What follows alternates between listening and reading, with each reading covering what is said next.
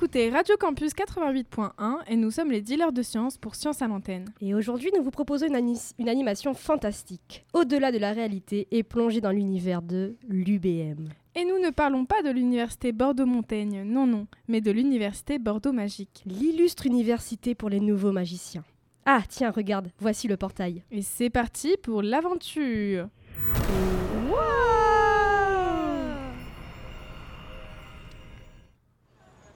Salut, c'est toi alors Oh, tu connais mon nom. Trop bien. C'est toi Gabrielle, la majeure de promo? C'est Salut, apprentie magicienne. Aujourd'hui, on m'a confié la mission de te présenter la meilleure école de magie de la région. J'espère que tu as mis tes chaussons de sorcier parce qu'on va beaucoup marcher. Ah ouais, oui, l'université a l'air immense. Rien que de l'extérieur, on sent tout le prestige qui en ressort. J'observe depuis tout à l'heure les gargouilles, elles sont magnifiques. Et tu n'es pas au bout de tes surprises. Rentrons dans le hall principal. Passe devant, je te suis de très très très près. Oula, pas de si près. Oh vite, dépêchons-nous, il est 8h, ça va être l'heure de la quotidienne du magicien. Mais toi là, je vais te montrer le sort sur cette gargouille. Une gargouille journaliste. Le sort lui permet de prendre vie pour qu'elle donne l'actualité. Vivificatio journalistus. Magicien, magicienne, allons voir ce qui se passe dans le monde banal et terne des non-magiciens. Création d'un nouveau conseil scientifique. Plusieurs centaines de chercheurs se sont réunis jeudi 7 décembre pour poser les bases de stratégie de la recherche en France pour les prochaines années. Le but, rapprocher les scientifiques des politiques et donner de la visibilité à la recherche. Cette création de conseil vient à la suite de la crise de Covid où les Français n'ont pas réussi à faire un vaccin. Pfff, quel nul ces non-magiciens. Une, une cuillère de finito la fiévreuse et c'était réglé. Mais bref, leur échec est surtout dû au désinvestissement public et privé de la recherche et à leur capacité d'innovation trop faible. Selon les politiques, les scientifiques perdent trop de temps avec, avec la paperasse. Pour régler cela, ils veulent trouver des solutions aux problèmes structurels qui freinent les chercheurs. On verra si ça marche. Elle n'a pas l'air de trop aimer les non-magiciens, celle-ci. C'est le moins qu'on puisse dire. Autre actualité, inquiétude vis-à-vis de la surveillance de l'Arctique, traditionnel lieu de coopération scientifique. Le problème, la guerre entre l'Ukraine et la Russie. Il n'y a plus de contact avec les institutions de recherche en russe ni avec les chercheurs indépendants qui ont peur d'être soupçonnés d'espionnage et de trahison. À cause de cela, les chercheurs internationaux n'ont plus accès aux données sur le permafrost, une couche de sol qui reste gelée en permanence, ou en tout cas qui devrait l'être. Le réchauffement du permafrost inquiète de nombreux chercheurs au sujet du réchauffement climatique. Les chercheurs russes euh, scientifiques n'ont plus accès aux, nombreuses données nécessaires pour évaluer les changements environnementaux et les données de projection climatique précises. Cet événement montre bien la géopolitique est parfois un obstacle à la recherche. Même si les scientifiques cherchent un terrain d'entente et des alternatives, ce manque de données causera sûrement de grandes lacunes dans nos études sur le réchauffement climatique. Dernière actualité, une étude scientifique vient de prouver que les leftos partagent un, variant génétique avec les néandertals. On a longtemps cru que nous ne partagions aucun patrimoine génétique avec les néandertals, nos lignées étant divergées depuis 700 ans, 700 000 ans. Nous pensions que nous n'avions que des liens avec les Homo sapiens dire que l'on partage des ancêtres communs avec les non-magiciens, Burke. Mais bref, en 2010, des études ont prouvé que nous avons bien une petite partie de notre patrimoine génétique commune avec les Néandertals, dû à leur cohabitation avec les Homo sapiens. La question était alors, quels sont ces gènes communs? Eh bien, c'est en analysant ces gènes liés au sommeil que les chercheurs ont remarqué que les leftos actuels ont les mêmes variants génétiques liés à l'horloge interne que les, que les Néandertals.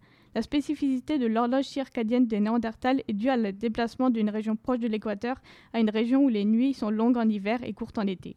Cette étude est surtout intéressante car elle montre que même 30 000 ans après leur disparition, les Néandertals sont toujours présents chez certains d'entre nous et ont un effet concret sur notre quotidien.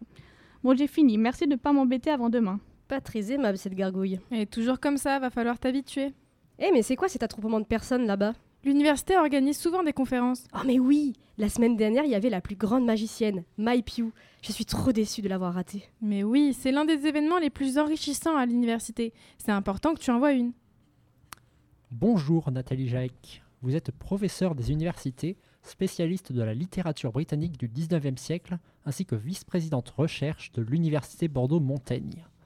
Si la France du 19e siècle a traversé de très nombreux changements, qu'ils soient sociétaux ou politiques, et que ces, changements ont pu se ressentir dans notre littérature, beaucoup d'auditrices et d'auditeurs ne sont pas forcément familières et familiers avec l'histoire de notre voisine d'outre-Manche.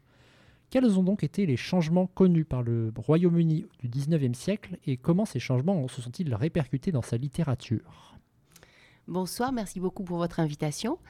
Euh, alors oui, le 19e siècle a été euh, en Angleterre comme en France une période de grands changements et les, les civilisationnistes qui travaillent sur la- l'Angleterre du 19e siècle disent que c'est à cette période que euh, la Grande-Bretagne est passée de structure médiévale aux structures modernes. Donc c'est vraiment le siècle euh, des grands changements.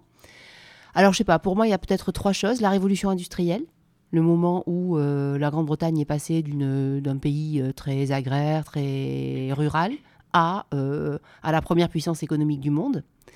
Ça, c'est une chose qui, a, qui se reflète bien sûr dans la littérature, puisque la ville devient, et Londres en particulier, qui est la première, euh, on peut pas dire mégapole à, l'époque, mais enfin la première métropole du monde, euh, devient un objet euh, d'attrait littéraire. Euh, ça, c'est la première chose. Peut-être la deuxième, c'est en 1859, euh, ça va vous intéresser si vous vous intéressez aux sciences, c'est la publication par Darwin de l'origine des espèces. Et donc, ben, pour reprendre un peu l'histoire des Néandertals, l'idée qu'il y aurait une progression continue entre l'animal et l'humain. Alors que, euh, bah, la- disons, la version biblique voulait que l'homme soit complètement détaché euh, de l'animal.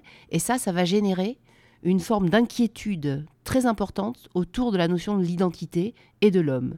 Et des peurs de ce que les, victoriens appelaient euh, des peurs de la rétrogression, c'est-à-dire de la régression à un stade euh, antérieur de l'évolution. Donc une sorte de peur de l'instinct, de l'animalité. euh, ça, ça a été un autre point très important. Et à la toute fin du 19e siècle, je voudrais citer aussi euh, les travaux de Freud, Sigmund Freud, qui viennent bah, comment dire, je- jeter un trouble sur la notion d'identité, alors que le 19e siècle est un siècle de la science triomphante en Angleterre. L'idée que l'esprit peut complètement dominer la matière, la réalité, Freud dit euh, bah, que déjà se connaître soi-même, c'est une aventure très très très compliquée et que euh, le côté rationnel est complètement agi par un côté beaucoup plus, euh, beaucoup plus irrationnel. Et ça, ça va donner, bah, vous me demandez comment ça a influencé, sur influencé la littérature, ça va donner toute une vague de littérature du double, des troubles de l'identité, euh, très importantes en Angleterre, mais dans toute l'Europe. Alors un siècle est une période assez longue. Est-ce que vous avez étudié la littérature de l'ensemble de cette période ou vous vous êtes concentré sur un intervalle plus court au, sein de celle-ci? Moi, j'ai beaucoup travaillé sur la littérature fin de siècle, sur la littérature, euh, oui, c'est ça, à partir des années 1880. Euh, justement pour les raisons que je viens de dire, c'est sur la littérature de fin de siècle et sur la littérature d'aventure. C'est un moment où la littérature d'aventure, euh, qui était très en vogue à l'époque, il y avait beaucoup de littérature d'aventure publiée dans les magazines pour garçons notamment, qui mettait en scène toujours la même histoire, euh, des pirates, un petit garçon qui était entraîné, qui était, à qui on apprenait en gros à devenir un bon anglais. Donc qui était une sorte de recette pas très intéressante, aussi assez compromise dans l'idéologie coloniale. Et là, il y a une sorte de renouveau du roman d'aventure à cette époque-là, avec Stevenson, avec Conrad. Euh, et voilà, c'est à, ça, à ça que je m'intéresse. Plutôt la littérature d'aventure fin de siècle. Alors donc, euh, votre recherche porte sur la littérature. Comment étudie-t-on la littérature? S'agit-il de l'analyse du texte seul, du texte au regard de la situation sociale de son autrice ou son auteur, ou même plus largement des autres textes de la même période? Alors, c'est pas, ça n'est pas quelque chose qui fait tellement consensus euh, au sein de la communauté scientifique, ou en tout cas, ça n'a pas fait consensus. euh, Enfin, ça n'est pas une question à laquelle on peut répondre euh, de manière euh, euh, définitive.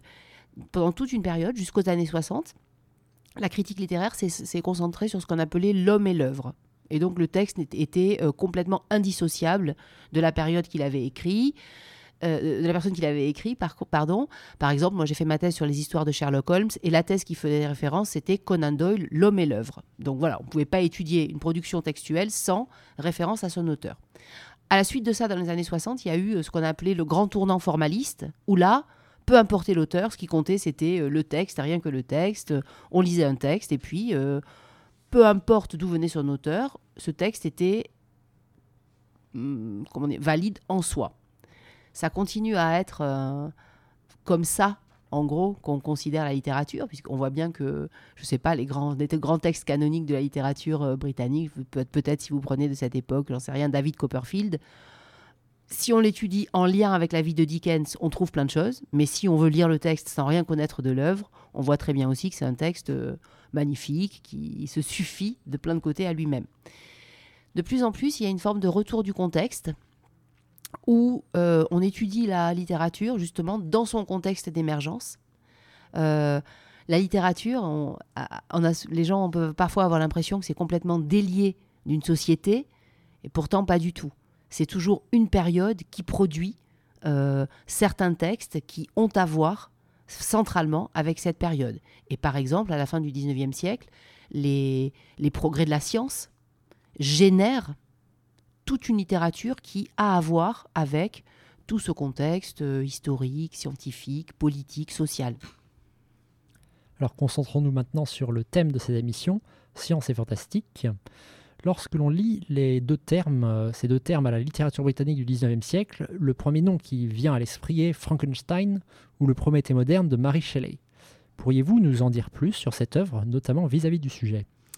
Alors Frankenstein, qui est écrit donc par Mary Shelley effectivement en, 1800, en 1818, est souvent euh, décrit comme le premier roman de science-fiction, euh, en tout cas en Grande-Bretagne.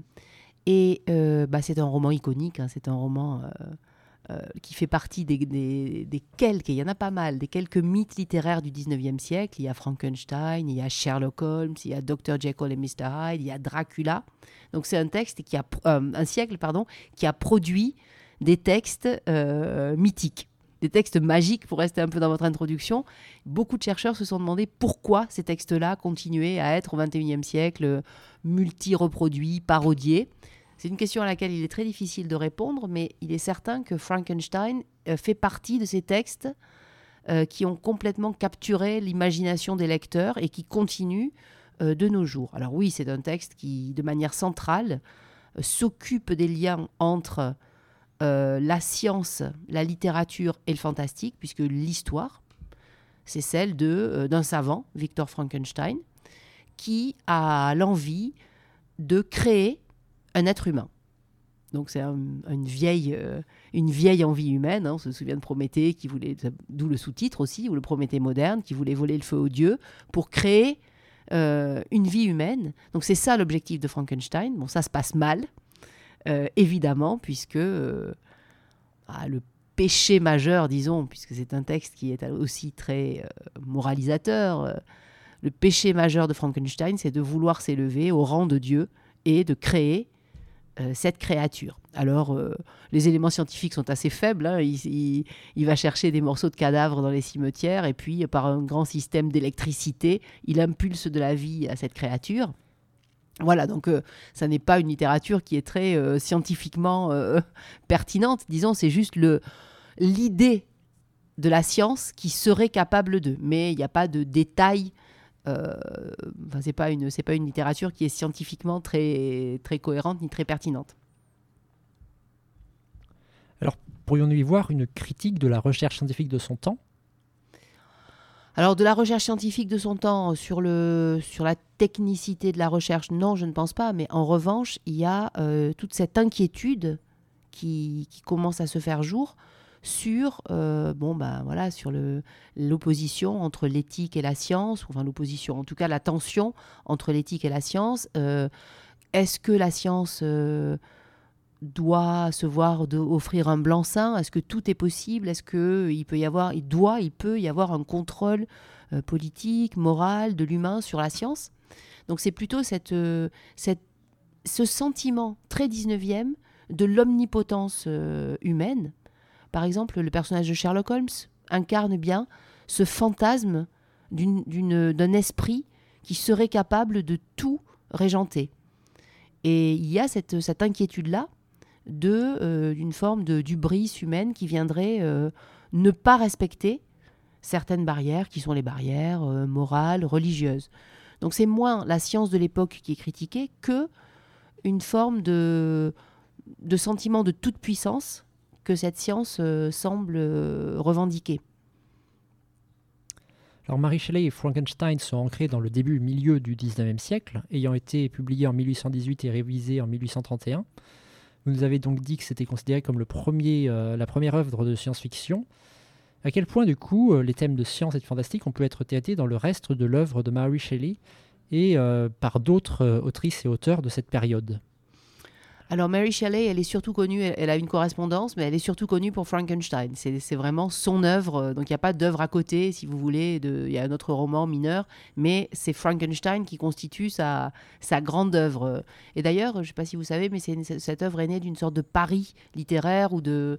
euh, enfin, pas de pari, mais de compétition entre elle euh, et son, époux, euh, euh, pas Lord Byron, ça c'était leur compagnon, euh, Percy Bysshe Shelley, un autre poète romantique très important. Et donc, c'est une espèce de, de, de, conte comme ça, de, de, d'horreur scientifique.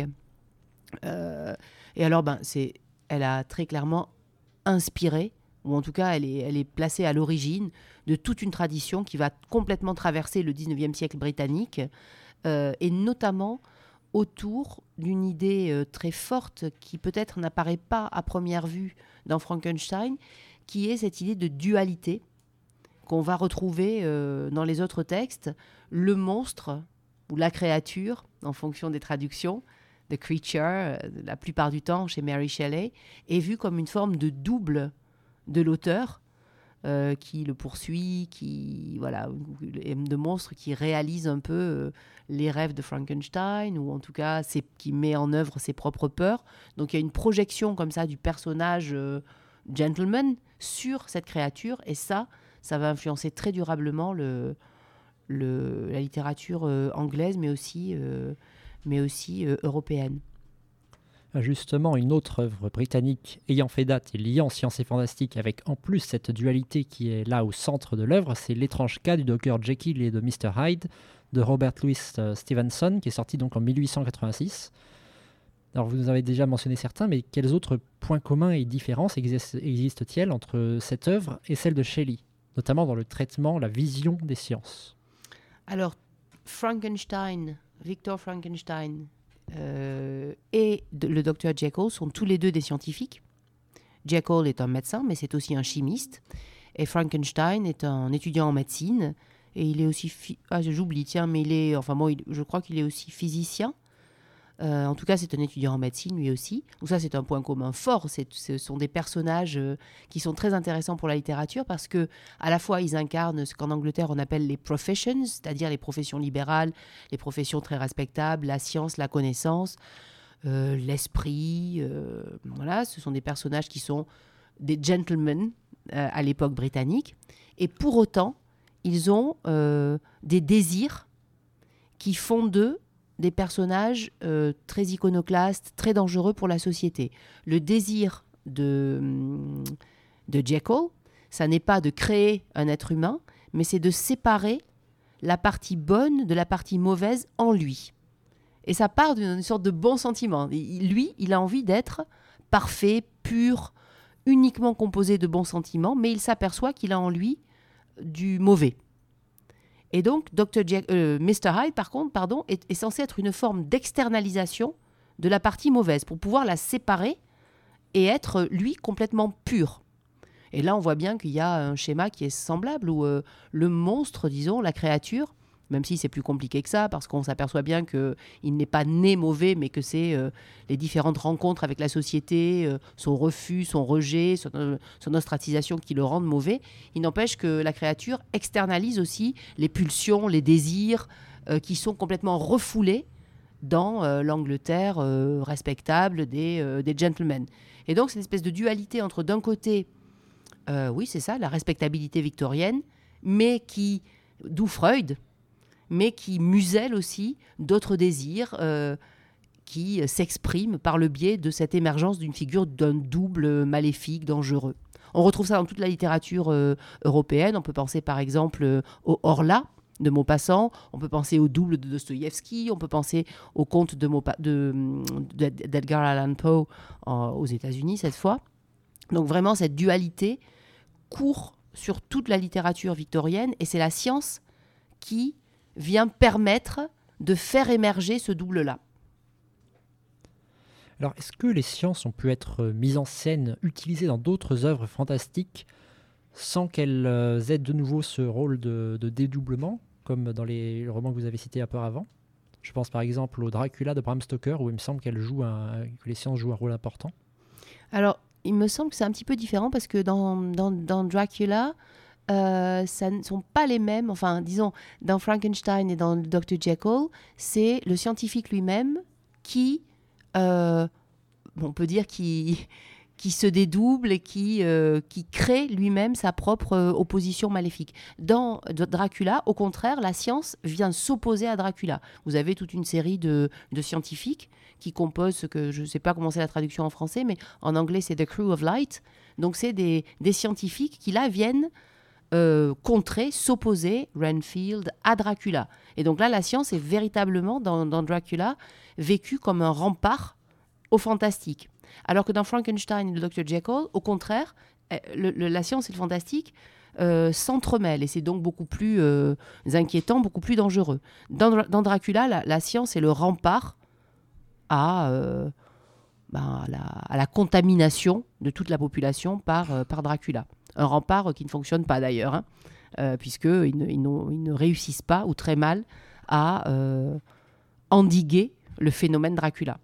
Donc finalement, c'est pas une vision si positiviste que ça. C'est pas finalement une science si triomphante dans le Dracula.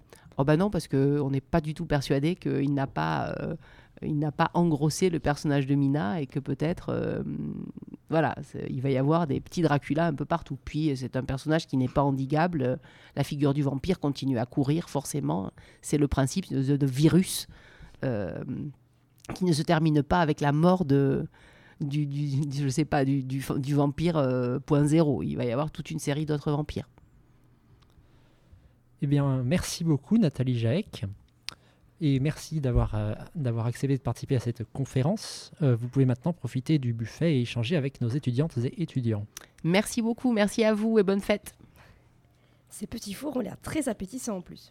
T'en as appris des choses quand même, hein Je te conseille ceux-là à la bave de crapaud. Ils sont succulents. Vas-y, ça marche, je nous prends tout le plateau.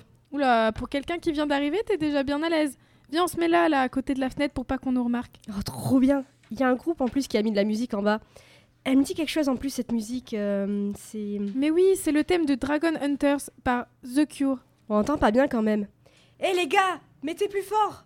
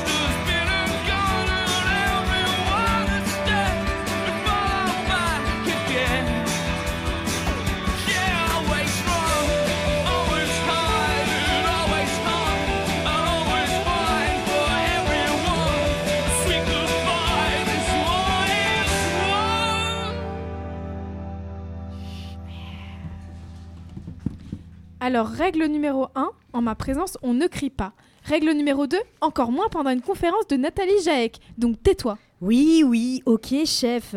En tout cas, j'ai adoré. C'était comme tu l'as dit, hyper enrichissant. Et la salle est splendide. Ses moulures au plafond, ses sculptures et tous ces tableaux. C'est vraiment grandiose. Je suis tellement heureuse de faire partie de cette université de... Bon, je te coupe parce que la matinée file à toute vitesse. Il faut qu'on accélère le rythme pour qu'on ait le temps de faire tout ce que j'avais prévu dans mon planning. Euh, là, on a rendez-vous avec la conseillère d'orientation à 10h et il est... Oh mon dieu, il est 9h57. Vite, vite, vite, dépêche-toi. Mais tranquille, on a 3 minutes, ce qui fait 3 fois 60, euh, 180 secondes. On a du temps, voyons. Pardon, Madame Clara, la conférence a duré plus longtemps que prévu et... Mais pas du tout, la conférence est terminée pile à l'heure, tu ne te souviens pas? Je saurais vous orienter vers votre avenir, mais je peux aussi vous aider à vous orienter dans les couloirs peut-être.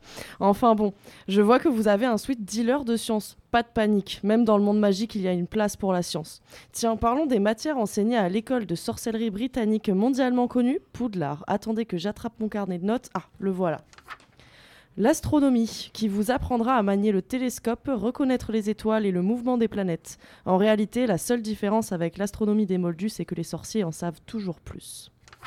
La science subtile et l'art rigoureux de la préparation des potions, comme nous disait ce bon vieux rogue. Mémoriser les propriétés des différents ingrédients et ce qu'il se passe quand on les associe. Ce n'est ni plus ni moins que de la chimie, sauf qu'à Poudlard, on ne vous fournit pas le matériel. Vous imaginez si on devait se promener dans la fac de sciences avec notre tube à essai rempli d'Escherichia coli? D'ailleurs, pour les bus, vous serez évalué à l'écrit et en TP. Le filtre de paix est souvent posé lors de l'examen, pensez-y. La botanique ou l'étude des plantes, herbes et champignons magiques, là aussi vous serez évalué par un TP et un écrit. L'étude des moldus, cette matière consiste à étudier la vie quotidienne des moldus et comment ils utilisent l'électricité et la technologie plutôt que la magie. Voilà, ce sont des sciences humaines et sociales. L'arithmancie, étymologiquement, ça veut dire divination par les nombres. Ça a été introduit par Pythagore, donc en fait, ce sont des maths. Il y a également des cours optionnels. À partir de la troisième année, vous pouvez choisir soins aux créatures magiques. C'est de la zoologie et de l'éthéologie. Au programme licorne, nifleur, porloc, flaireur, croups et les noueux. Seulement en sixième année, vous pourrez suivre des cours d'alchimie. C'est le précurseur de la chimie qui étudie les quatre éléments, comment les manipuler et les transformer. Bon, il est maintenant temps de parler des métiers. Ça tombe bien, avant de venir, j'ai eu un article dans la Gazette du Sorcier sur le marché de l'emploi. Je vous, ai, je vous ai noté tout ça sur le tableau. Tout d'abord, le métier d'infirmier qui est accessible après un apprentissage de deux ans à Sainte-Mangouste que vous pouvez compléter par trois ans sous la direction d'un spécialiste pour devenir médicomage. Vous pourrez bosser à l'hôpital ou suivre une équipe de Quidditch. En devenant maître des potions, vous pourrez concevoir des remèdes pour la médecine. L'herbologue, lui, c'est la base des métiers qu'on vient de citer, sélectionner et étudier les plantes pour les potions. Vous pouvez aussi devenir journaliste. On peut proposer des revues scientifiques pour sorciers, je crois qu'il n'en existe pas encore. Vous pouvez aussi être ingénieur chez Nimbus ou alors magie-zoologiste. Vous pouvez faire une spécialisation pour vous occuper des dragons. Ce métier fait rêver, mais attention, il faut faire une thèse pour valider le diplôme. Chercheur pour l'évolution de la magie au département des mystères. On les appelle langue de plomb. En effet, on échangera votre silence contre une grosse somme d'argent. Technicien en adaptation moldue pour étudier et sélectionner les innovations intéressantes à adapter au monde magique. Enfin, fabricant de baguettes, vous aurez besoin de solides connaissances en herbologie et soins aux créatures magiques afin de choisir et d'associer correctement le bois qui définit la personnalité, le cœur pour la puissance, l'épaisseur correspondant au style de magie et la flexibilité qui sera sa capacité d'adaptation. La science des baguettes est passionnante, mais le secteur est actuellement bouché. Voilà, j'espère avoir bien éclairé vos baguettes. Mais si vous n'êtes toujours pas convaincu ou que vous voulez en savoir plus sur la science dans cet univers, je vous conseille deux ouvrages. D'abord, Les Animaux Fantastiques, Vie et Habitat par J.K. Rowling. Mentionné dans les films, c'est le manuel de cours regroupant les découvertes de Dragono. Et enfin, Harry Potter, Science ou Sorcellerie, ou comment les choses magiques dans Harry Potter peuvent être reproduites dans la vraie vie de Moldu. Hmm, je savais pas que fabricant de baguettes existait. Ça me plaît bien. Hmm, je vais peut-être me tourner dans cette branche. Qui sait? Peut-être, mais t'as pas décidé encore. Tu devrais te dépêcher, il te reste plus que 4 ans là. Moi je savais dès le berceau que j'étais destinée à être magizoologiste. C'est pas un secteur vachement fermé et réservé à une élite de magiciens hautement placés dans la société et qui gagnent un max de fric? Alors, règle numéro 3, parce que visiblement tu n'écoutes pas, je serai magizoologiste, parce que je suis hautement placée dans la société. Tu devrais arrêter de... Oh non C'est l'heure du cours de Madame Solène Oula, t'es aussi blanche que la gargouille là. Ça va, madame de la haute société? Tu vas voir, c'est une professeure d'études des créatures magiques et elle est... Non, je te laisse la surprise. Et moi, j'adore les surprises. C'est elle la créature magique ou? Bonjour à tous, entrez, entrez donc, jeunes curieux. Aujourd'hui, vous allez assister à un cours d'un genre nouveau. Oh, c'est follement excitant. Asseyez-vous donc, évitez juste de vous asseoir trop près de l'aquarium. Mon kraken domestique est ch- chatouilleux aujourd'hui. Wow, j'aurais dû prendre option histoire de la magie. Au moins là-bas, on risque pas nos vies à chaque cours. Comme je vous l'ai précisé la semaine dernière, pour le cours du jour, nous allons étudier un sujet fantastique, la physiologie d'un dragon. Avant toute chose, qui peut me définir ce qu'est la physiologie? Moi, moi, moi, madame Il s'agit de la science qui étudie les fonctions et les propriétés des organes et des tissus des êtres vivants. Très bien, Miss. Plus 10 points pour Poufs. Euh, attendez, excusez-moi, nous n'avons pas les droits pour cela. Poursuivons. Euh, en effet, nous allons étudier ensemble comment cette espèce est-elle perçue, comment sa biologie peut-elle être rendue possible. Nous allons voir cela en s'inspirant de ce que la nature a de plus incroyable à nous offrir. Petit point à éclaircir, nous parlerons bien ici de dragon, à ne pas confondre avec la vouivre, une créature similaire mais seulement dotée d'ailes et de pattes arrière. Si nous réfléchissons bien, notre dragon a ainsi trois paires de membres. Problème, au sein de l'évolution, les êtres à six membres appartiennent au rang des insectes. Notre dragon aurait donc déjà transgressé la logique de l'évolution. À nous d'imaginer une nouvelle branche de la biologie, sûrement sous le taxion des archosaures, un embranchement du vivant qui rassemble les crocodiles et les oiseaux. Ça tombe sous le sens quand on y pense. Ça reste un gros lézard avec des ailes. Inspirons-nous maintenant d'un autre animal peu connu. Chrysomalon squamiferus est un gastéropode vivant près des cheminées thermales. Il résiste à des températures de plus de 350 degrés grâce à une carapace écailleuse composée de sulfate de fer. Voilà une idée intéressante pour protéger notre dragon contre ses propres attaques enflammées ou contre celles de ses congénères. On peut par exemple imaginer cette constitution dans sa gueule ou sur les pourtours de son museau. Sa peau, elle, pourrait s'inspirer de celle des alligators. Des structures nommées scutelles, formées à partir du derme des crocodiles ou des tortues, offrent une protection physique remarquable. Mais madame, madame, c'est bien beau de se protéger du feu, mais comment les dragons pourraient cracher des flammes? Et en voilà une question qu'elle est bonne, jeune fille. En effet, Daenerys Targaryen aurait sûrement perdu en prestance si ses chers dragons Rhaegal, Drogon et Viserion n'avaient pas pu produire la moindre flamèche. Et pour cela, il faut réfléchir à un moyen de produire un gaz inflammable. Enfin, ne vous cachez pas derrière votre cahier, jeune homme, j'allais pas vous illustrer mon propos. Reprenons. Le plus simple serait de trouver un gaz qui peut être métabolisé par le vivant. Le candidat idéal serait le méthane. Hautement inflammable, il se forme dans l'intestin des grands mammifères, notamment grâce à des micro-organismes dits méthanogènes, qui produisent du méthane dans un environnement sans oxygène. On peut alors imaginer un nouvel organe, relié à l'estomac et ou à l'intestin, qui irait accueillir une véritable colonie de méthanogènes pour stocker et produire beaucoup de gaz.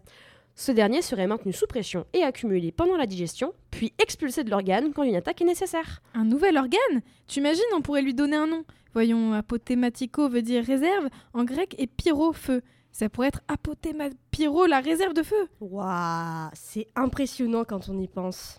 Et s'il mange mexicain, tu crois que ça marche aussi? Je ne genre pas de bavardage, je vous en prie, par Merlin. Bien, parlons à présent des ailes. Chez le dragon, elles ne sont pas pourvues de plumes, mais bien d'une membrane semblant faire partie de la peau de l'animal. On peut alors penser à la ressemblance avec des chauves-souris. Pourtant, ils ne possèdent pas des ailes, mais bien des mains modifiées. Les segments de l'aile sont des doigts allongés, et la peau qui les relie est appelée le patagium. On s'éloigne alors des ailes d'oiseaux. De plus, les chauves-souris utilisent ces ailes comme protection, telle une grande cape isolante, idéale pour protéger ses trésors volés ou ses œufs. Et enfin, n'oublions pas également que nos créatures restent des êtres très imposants et lourds. Par exemple, le pense de fer ukrainien, connu de notre cher Harry Potter hein, pour les fins connaisseurs toujours, a une taille pouvant aller jusqu'à 30 mètres et un poids jusqu'à 6 tonnes. Une solution pour pallier à cette masse est une caractéristique des oiseaux. Leurs os sont creux, comme une paille. On appelle cela la pneumatisation. L'animal perd en masse, ce qui favorise son vol tout en conservant sa résistance. Par exemple, la masse du squelette chez certains oiseaux ne dépasse pas 7% de la masse du corps, soit deux fois moins que les hommes. Ah, c'est tout pour aujourd'hui, jeunes gens. Oh non, c'est déjà fini. Vous êtes vraiment une super prof, madame. de compliments. Prenez garde tout de même, les faillots me laissent un goût euh, indigeste. Mais je dis vague. Vague?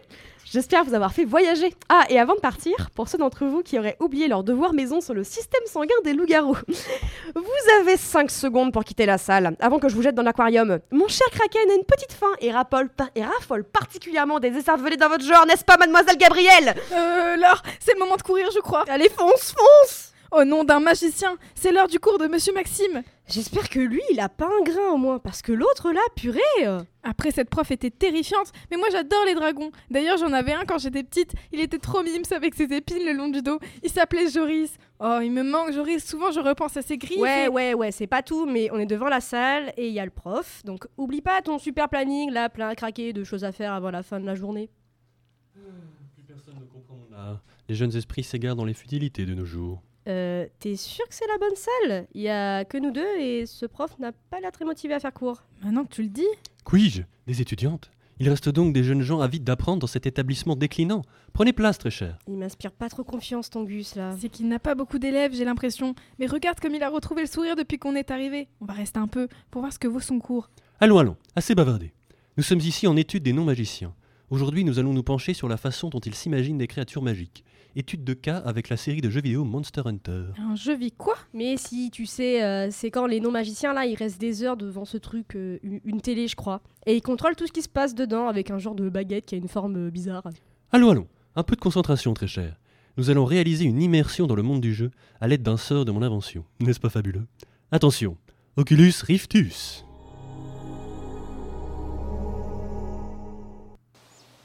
Waouh On est vraiment en pleine forêt. Vous ne risquez absolument rien, très cher. Le sort n'a transporté que nos esprits. Nos corps physiques sont à l'abri de toute menace, et aucun monstre ne peut nous voir ici. Ah C'était quoi ce cri? Ça venait de cette grosse bestiole là-bas. Tout juste, cher ami. Il s'agit d'un zinogre. C'est une créature fascinante. Inspiré du loup, il est capable de générer des décharges électriques grâce à une symbiose avec. Mais au fait, savez-vous ce qu'est une symbiose? Oui, c'est quand on a deux espèces. Mais non, suis-je bête Vous n'êtes que des étudiantes. Une symbiose est une association entre deux espèces distinctes. Ici, le zinogre abrite entre les poils de son dos des foudres insectes qui lui permettent d'électrocuter ses proies. Et parmi ces proies, on compte justement les gargois, des espèces de grosses dindes qui raffolent des foudres insectes. Les petites bêtes vont donc se nicher sur la plus grande, qui les protège de leurs prédateurs naturels. N'est-ce pas fabuleux? Peut-être, mais votre loup là, il fait la taille d'un éléphant et il se dirige vers nous. Juste ciel, j'aurais commis une erreur dans mon sortilège Non, non, c'est impossible, ça ne peut... Vite, vite, cachons-nous derrière ces arbustes. Ouh, c'était moins une. On dirait qu'il nous a perdu de vue. Je crois plutôt qu'il s'est trouvé un repas plus gros que nous. Regarde ce truc, on dirait un T-Rex. Je crois pas que les T-Rex sont censés avoir des plumes sur le dos. Un peu de sérieux, voyons. Les non-magiciens se sont longtemps fourvoyés en pensant que les dinosaures étaient recouverts d'écailles verdâtres. Ça ne fait que quelques années qu'ils réalisent qu'ils avaient en fait probablement le dos couvert de plumes, comme leurs descendants les oiseaux. Cette créature appelée Anjanat est donc bien mieux inspirée de la réalité, mis à part le fait qu'elle peut aussi cracher du feu. Vous vous fichez de nous On sent la chaleur d'ici. Et la mauvaise haleine en prime. Euh, ouais, comme toi. Je crois bien que ces deux-là vont se battre. On ferait mieux de déguerpir si on ne veut pas finir brûlé vif ou électrocuté. Oh, regarde Laure, celui-ci a une drôle de tête. On dirait un dodo, mais avec un corps de vélociraptor. Sottise C'est de l'oviraptor dont se sont inspirés les créateurs du jeu. En fait, les non-magiciens ont longtemps pensé que l'oviraptor volait des œufs d'autres espèces pour se nourrir, car l'un des premiers fossiles a été retrouvé à côté des œufs d'un autre dinosaure, mais c'était une erreur grossière. Mais les créateurs de Monster Hunter ont gardé ce comportement pour créer le Kuroyaku. Il peut porter des œufs entre ses trois doigts adhésifs et les briser avec son bec puissant, n'est-ce pas fabuleux? En tout cas, il a vraiment l'air stupide, avec ses yeux d'oiseau et son nœud entre les pattes. Finement observé, très cher, il n'est effectivement pas très malin. Je vais nous en débarrasser pour que nous puissions avancer. Aïe Je crois bien qu'il m'a touché à la jambe. Me voilà cloué au sol. Misère. Regarde Gabriel, c'est le portail de retour à la réalité. Auriez-vous l'obligeance de m'y porter, très cher? Si vous êtes si malin, vous allez bien vous en sortir. Allez, à plus. Attends, on va pas quand même le laisser T'inquiète pas, et rentre là-dedans.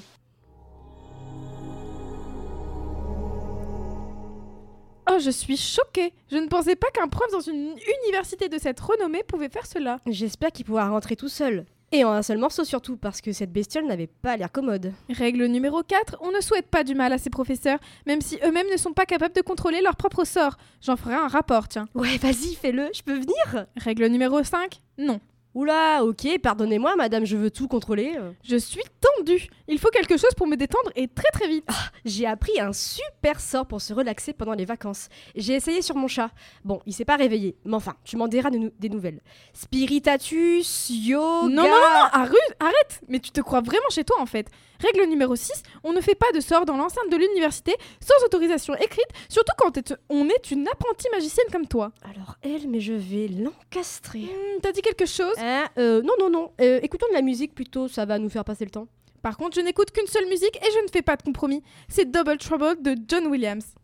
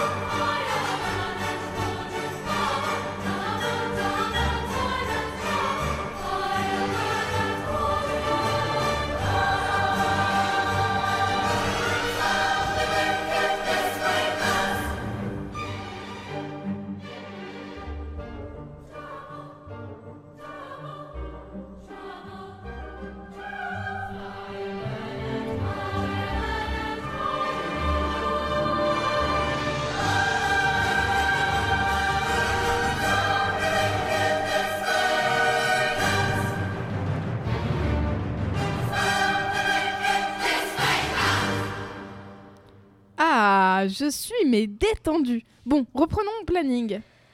Tu m'as prévu qui d'autre comme prof farfelu encore? Un prof qui murmure à l'oreille des hiboux et des chouettes? Haha, tu essaies d'être drôle là? Règle numéro 8, je ne rigole jamais. On ne fait pas de blagues avec moi. Alors, si mes calculs sont bons, c'était la numéro 7, celle-là. Alors, règle numéro 7, ce sont mes règles et on ne me reprend pas sur mes règles. Ok, madame la dictatrice. Bon, t'as pas répondu à ma question. On fait quoi maintenant? Ah, tu m'enquiquines On a fait la conférence, Madame Clara, Madame Solène. Monsieur Maxime Chut C'est moi qui récapitule. Là, c'est le créneau pour te présenter l'infirmerie. J'en connais une qui va bientôt en avoir besoin en tout cas. Bonjour, Madame Juliska. Bonjour, Monsieur Vikernes. Pouah, la lèche-botte Allez, petite vermine T'en as pas fini de te faire remarquer devant les meilleurs guérisseurs au monde Tu te la boucles et tu les laisses parler maintenant. Eh bien, que d'animosité ici. Mais nous sommes au bon endroit pour apaiser notre corps et notre esprit. Comme vous le dites si bien, nous sommes en effet des guérisseurs, mais soyons modestes, peut-être pas les meilleurs. En effet, les premiers écrits au sujet des sorcières datent de l'Antiquité, donc de nombreux guérisseurs pratiquant la magie ont s'y excellé bien avant nous, notamment avec l'exemple de Circé, puissante magicienne de la mythologie grecque. Mais attention, jusqu'à Circé était connue pour empoisonner et transformer les héros qui lui rendaient visite. T'as raison, c'est peut-être à cause d'elle qu'à partir du XVe siècle, les premières condamnations de sorcellerie sont tombées en Europe. Plus sérieusement, à l'époque, on réfute les pratiques des sorcières qu'on associe à de la magie noire, mais surtout à des croyances païennes complètement opposées à l'instance religieuse. Vous pouvez remarquer que ma consoeur adore l'histoire. J'avoue que je me suis un peu égarée. C'est que j'ai longtemps travaillé sur l'histoire de la sorcellerie au début de ma carrière, avant de travailler sur les énergies. Mais revenons à nos moutons. C'est vrai ça. J'aimerais revenir sur les quelques frictions à votre entrée, les filles. Tout va bien? Gabriel, vous suivez toujours nos recommandations pour vos troubles intestinaux Cela peut jouer sur votre irritabilité et votre énergie magique. Mais euh, trouble intestinaux, ah, tout va très bien. Oh, c'est super, tes énergies ont dû retrouver leur équilibre. Attendez, euh, c'est quoi les énergies? Laisse-moi t'expliquer. En sorcellerie, on se connecte à son énergie intérieure, mais également à celle qui nous entoure, pour mettre en place des rituels et des sortilèges. L'énergie peut être représentée par les trois enveloppes d'un être vivant, le corps physique, le corps énergétique et le corps naturel.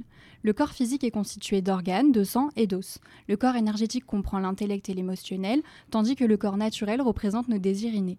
Mais on peut également représenter l'énergie sous forme de chakras. Les chakras sont des ouvertures par lesquelles l'énergie circule ou se bloque. L'humain possède six chakras tout au long de son corps qui sont reliés à des organes. Chaque chakra doit être équilibré pour que l'énergie circule bien dans notre corps. Ainsi, par exemple, si votre chakra racine se trouve bloqué, il se pourrait que vous vous sentiez angoissé et en insécurité. Plus concrètement, il est possible de manier l'énergie avec différentes techniques. Vic Ernest sait manier les énergies avec les espèces de baguettes que vous voyez là-bas. Baguette, baguette, ce sont des aiguilles. En effet, mon expertise réside dans l'acupuncture magique. L'acupuncture magique, tout comme son homologue humain, repose sur les méridiens énergétiques du corps. Cependant, au lieu d'aiguilles ordinaires, j'utilise des aiguilles magiques façonnées à partir de cristaux enchantés. Les aiguilles vont agir comme des conducteurs, dissipant les résidus d'énergie perturbés, causés par exemple par une mauvaise chute emballée. Cela va atténuer la douleur physique et réaligner votre énergie magique intérieure. Les cristaux enchantés sur les aiguilles amplifient le pouvoir curatif. L'objectif est de respirer profondément et de se concentrer sur son énergie. Pour des besoins plus spécifiques, on a à notre disposi- disposition de puissants charmes faits des mêmes pierres enchantées que mes aiguilles. Chaque cristal a des propriétés uniques. Certains favorisent la concentration, d'autres renforcent la magie intérieure. On appelle cela la lithothérapie. Nous choisissons avec soin les cristaux en fonction des besoins spécifiques, spécifiques de chaque étudiant. Imaginons un étudiant qui éprouve des difficultés à canaliser sa magie pendant les sorts complexes. Je sélectionnerai des cristaux tels que l'améthyste et la fluorite, connus pour améliorer la concentration et l'intuition magique. Je connais également une plante très intéressante pour améliorer la concentration, le ginseng. C'est une plante stimulante bénéfique pour les fonctions cognitives. Cependant, il me semble que les vertus des plantes médicamenteuses sont plus éphémères que celles des pierres. De l'ordre de quelques jours pour les plantes, jusqu'à plusieurs semaines pour les pierres enchantées. Mais tu as un pu de savoir, mon cher collègue. Tu as raison, mais l'effet des plantes n'est cependant pas à négliger. Les sorciers comme nous utilisent régulièrement le pouvoir des plantes pour se soigner ou prévenir des maladies. Ainsi, je vous conseillerais d'après la phytothérapie de boire un thé à la menthe pour une bonne digestion ou bien de consommer les échinacées pour traiter les infections respiratoires. La majorité de ces remèdes sont avalés, mais certains sorciers utilisent également ces élixirs dans leur bain. Les sorciers sont donc très alertes des bienfaits chimiques des plantes, prouvés scientifiquement. Je sais d'ailleurs que Vic Ernest adore utiliser des élixirs à base de camomille pour se détendre lors d'un bon bain après une dure journée de travail. Moi, Bon, on ne va pas y passer toute la nuit non plus. Ce soir, il y a le grand chef de Magic Tennis. Euh, la nouvelle, euh, Laure, c'est ça? Vous savez où venir si vous avez le moindre souci. Et une dernière chose, nous donnons aussi des cours de yoga élémentaire lors d'activités extrascolaires. Du yoga élémentaire? Oui, c'est une pratique magique qui harmonise les postures traditionnelles du yoga avec la manipulation subtile des éléments, la terre, l'eau, le feu et l'air, à travers des mouvements fluides et des visualisations. Mais inscrivez-vous donc, vous verrez par vous-même. Oh mais c'est vrai, j'ai essayé le yoga élémentaire, ça fait un bien fou. J'ai senti les bienfaits dans ma tête, dans mon corps, jusqu'à mes orteils. Tout mon corps vibrait, tout mon être vibrait. T'es sûr que t'as essayé? Parce que si tu vibrais autant, c'est que c'était pas si efficace, hein. Il faudrait te mettre en mode avion quelquefois. Règle numéro 9, pas de référence au monde humain. Ici, ta baguette est le mode de communication des magiciens. Pff, ok, on s'ennuie là, y a quoi à faire encore? Ah, on arrive enfin au bout de mon planning. Je pensais pas y arriver avec toi. C'est l'heure de la gargouille agenda. Vivificatio journalistus. Bonjour, chère magicienne. Que nous réserve le futur? Je vous révèle tout. CapScience propose de nombreuses activités pendant les vacances de Noël. Retrouvez en ligne tout son, programme bien chargé. Vous pourrez par exemple découvrir l'univers grâce au planétarium qui ouvrira les portes du 23 décembre au 7 janvier. Deux séances, différentes sont proposées, Histoire d'étoiles et Séances comptées. Il y a six séances par jour qui durent toutes 30 minutes. N'hésitez pas à prendre vos places. Il y aura aussi des rencontres cinéma-sciences. Le CNRS s'associe à deux cinémas pour proposer deux débats en lien avec les films. Euh, le 21 décembre, au Mérignac Ciné, allez voir La Tresse, puis discuter sur la thématique des castes en Inde avec un spécialiste. Enfin, vous pouvez déjà noter les dates de la semaine de la culture scientifique, du 16 au 20 janvier. Mais ça, on vous en reparlera bientôt. Tu vois, il y a plein de choses à faire ici. Tu vas pas t'ennuyer. Alors moi, on m'avait vendu des super soirées entre apprentis magiciens où ça s'amusait un max. Elles sont où ces soirées fantastiques? Oh, t'amuser, t'amuser, tu n'as que ça à la bouche. Ouais, d'ailleurs je vais y aller tout de suite. Il y a un groupe d'étudiants qui ont l'air super sympas juste là. Beaucoup plus drôle que toi en tout cas, Madame Pimbèche. T'es un cas désespéré. Mais j'aurais accompli ma mission. Règle numéro 10, ne dis pas à tes nouveaux amis que tu m'as accordé la parole. J'ai une réputation à garder ici. Waouh C'était une aventure pleine de rebondissements, dis donc. C'est tellement particulier de voir un monde entièrement changé comme ça. Tu ne trouves pas, Gab? Ah ça, je ne peux pas le nier, Laure. Tu dirais que ce monde était déformé? Oui, oui, c'est ce que je voulais dire. C'était une déformation de notre réalité, tout à fait. Déformation, transition rondement menée vers le sujet de notre prochaine émission de Science à l'antenne. Tu peux compter sur moi pour te tendre des perches, ma canaille. Et notre prochaine émission vaut le coup. Une publicité très spéciale vous attend, avec des invités très spéciaux et inattendus. Quel teaser J'ai si hâte On vous donne donc rendez-vous le 10 janvier de 19h à 20h sur Radio Campus 88.1. Bonne soirée à tous et à bientôt Laure À bientôt, Gabriel. Passez de bonnes fêtes et à l'année prochaine, bien sûr.